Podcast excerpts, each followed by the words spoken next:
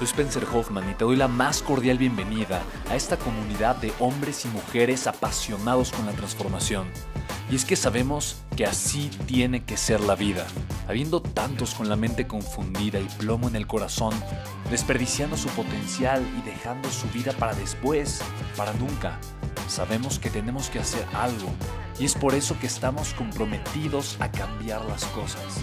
No somos uno más del montón y pasamos desapercibidos. No le hacemos caso al miedo ni huimos del dolor de pagar el precio. Y sobre todo, no cargamos con el pasado ni con el arrepentimiento porque vivimos en el presente. Creemos en la grandeza y la creamos. Creemos en quienes lideran con su inteligencia y su pasión y en quienes construyen un imperio con su potencial a pesar de venir de la nada. Aquellos que podemos llamar imprescindibles porque sabemos que ser uno de ellos es cambiar al mundo y dedicar la única vida que tenemos a construir un legado. Bienvenido a tu podcast, Una vida, un legado.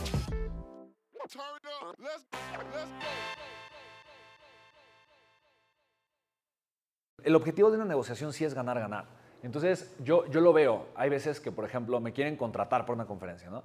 Y me preguntan, oye, pasa esto, oye, ¿cuánto cobras por una conferencia? Entonces, pues no sé, yo por ejemplo cobro eh, cerca, o sea, no cobro menos de 10 mil dólares, 5 mil dólares por una conferencia, según un poquito el caso, eh, y estoy dispuesto a negociar. Pero si sé que, por ejemplo, otra persona está buscando y dice, no, pues te, te pagaría, no sé, mil dólares o tres mil dólares o cuatro mil dólares, pues yo de entrada le diría, ah, no, muchas gracias, no me interesa. ¿Me explico? Porque obviamente de entrada no es algo que para, que para o, sea, que, o sea, yo no invertiría un día de mi tiempo eh, por una conferencia, eh, porque a final de cuentas yo podría generar mucho más dinero con ese día eh, enfocado en cualquiera de mis empresas. ¿Me explico? Entonces, simplemente es entender que si la negociación no va a generar un ganar-ganar, entonces, pues mejor di que no, o sea, mejor, mejor eh, pon un límite sano eh, y no pasa absolutamente nada, ¿vale? Entonces, los silencios son súper importantes y recuerda que el primero que habla pierde en las negociaciones, ¿vale? Vamos con el punto número 8.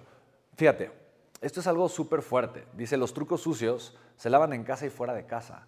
Eh, esto quiere decir que la gente conoce a la gente sucia, que la gente se da cuenta quiénes son tramposos, quiénes no son honorables y quiénes buscan sacar provecho lastimando a otras personas, ¿vale? Para mí de verdad esto eh, habla de que antes de cualquier beneficio, de cualquier negociación, de cualquier cosa, primero están mis valores y la persona que soy.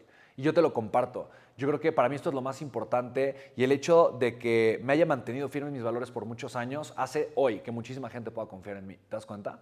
Entonces, de verdad, eh, ten en cuenta esto, no hay nada más valioso que tus valores. Ahora, tú no conoces los valores de las demás personas aunque creas que conoces a las personas. Esto es algo importantísimo. No sabes, no conoces a las personas. De verdad, puedes creer que conoces a alguien, haberte tenido una relación de 5, 10 o 20 años con la persona eh, y tal vez conociste sus valores, tal vez no. Eso va a depender mucho de cómo se ha dado la relación con la gente. Sí, es cierto que en poco tiempo puedes conocer mucho a algunas personas, pero, también es cierto que muchos años de relación con algunas personas no, significan eh, o no significa que realmente conozcas a la gente y que, y sepas exactamente bien quiénes son, cómo son eh, y el tipo de personas sabes que son. Entonces, para mí sí es súper importante que tengas esto en consideración y y que no permitas de alguna forma que tus valores se vean comprometidos. Sé una persona firme con tus valores eh, y de verdad, si tú crees que un valor se va a ver comprometido en casa o afuera de casa, no importa, mejor abandone esa negociación. Esa negociación no es para ti. Para mí es más importante la persona en la que me convierto cuando hago la negociación. Y recuerda, siempre puedes sorprender de una forma increíble encontrando esquemas maravillosos y cómo sí para que las negociaciones sean espectaculares, ¿vale?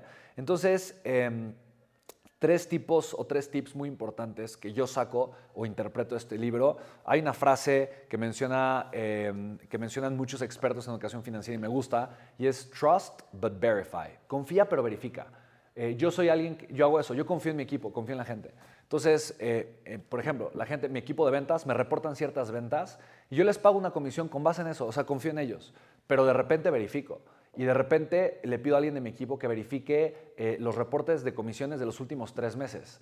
Y hay veces que salen errores, hay veces que el vendedor eh, no había vendido esa cantidad y entonces la pregunta es, ok, ¿fue un tema ético o fue un error humano? Si, si fue un error humano, no tengo problema, se hace un ajuste y listo, pero si es un problema ético, automáticamente la persona no puede seguir formando parte de mi vida, de mi empresa, de mi organización, de todo. ¿Te das cuenta? O sea, es, es, automático, ¿me explico? Porque el tema de valores para mí es súper importante. Entonces confía, pero verifica.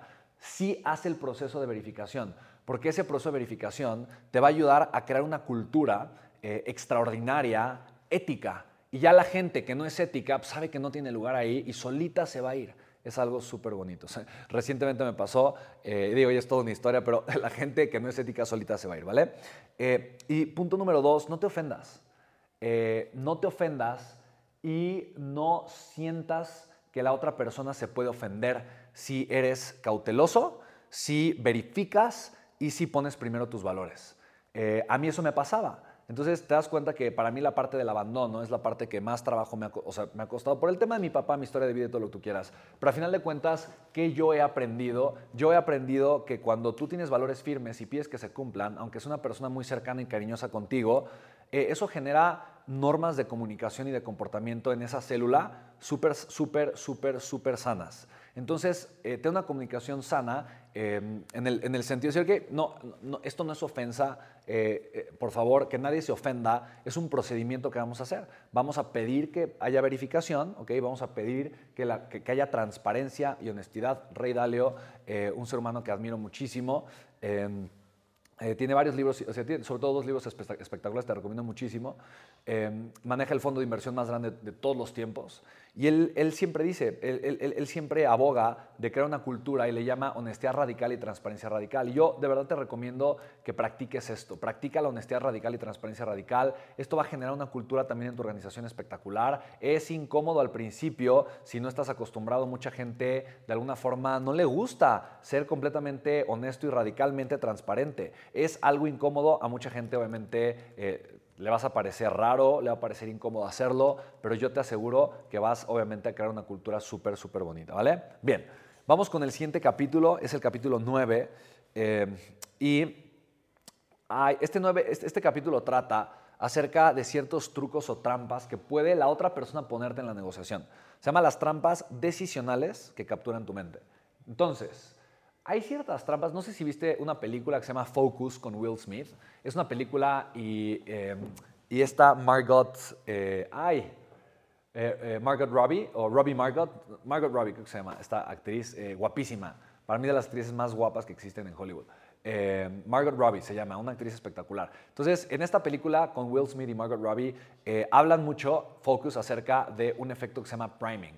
Y el priming es, por ejemplo, una trampa decisional. ¿no? En, donde eh, a uno de los, personajes todo el tiempo le, estaban, estuvo escuchando una canción que decía wu, que supuestamente es el número 5, no sé si en chino o en coreano, una cosa así, eh, y, le pasaron eh, todo el tiempo el número 5, 5, 5, 5, y al momento de una apuesta, él como vio el número 5 todo el día y lo escuchó, y todo se trató del número 5, automáticamente tomó esa decisión.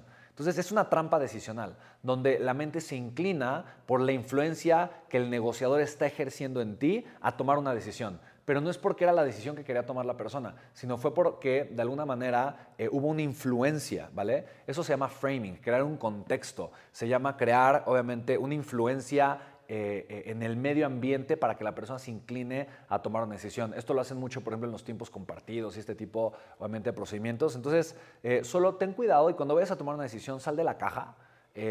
yo lo que hago mucho es, veo las cosas desde afuera, con neutralidad, eh, pido opiniones de terceras personas que no estaban en la negociación, de tal forma no tienen el framing, ¿ok? Y pido personas que me apoyen a tomar una decisión, que tengan un contexto más amplio que el mío y que probablemente ya hayan tomado este tipo de negociaciones o de decisiones, de tal forma que me pueda apalancar de su experiencia, ¿vale? Entonces, tómalo en cuenta, ¿vale?